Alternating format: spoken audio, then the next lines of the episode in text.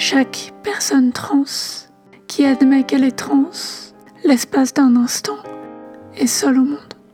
Pour reprendre une image qu'on aime beaucoup dans nos communautés, chaque œuf qui craque sa coquille est le premier œuf du monde, au moins de son point de vue.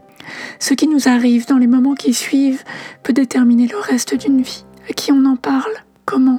Qui est là? Qui reste là pour nous accompagner? Pour certains et certaines d'entre nous, la suite va être un combat permanent pour avoir le droit d'exister comme les autres. Pour certains et certaines d'entre nous, ce combat ne sera pas que personnel, il sera politique, associatif, communautaire. Je ne suis pas libre tant que mes frères ne sont pas libres. Ma vie n'a pas de sens si mes sœurs sont mortes. Le simple fait de rester en vie est un acte politique. Être heureux ou heureuse est parfois subversif.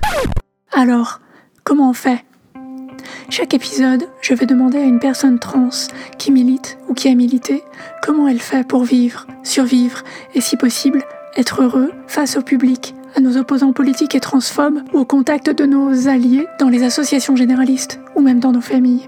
L'objectif secret est de nous motiver à agir et militer et à trouver les outils et techniques afin de rester actives et militantes tout en prenant soin de nous. Enfin, je veux vous rappeler à chaque fois, si vous êtes perdu, si vous avez mal ou vous avez peur, si vous avez l'impression que tout le monde s'en fout ou personne ne comprend, qu'il y a une communauté qui vous soutient, qui tient à vous, qui sait que vous êtes capable de choses formidables et que vous êtes digne d'attention. N'ayez pas peur d'appeler à l'aide.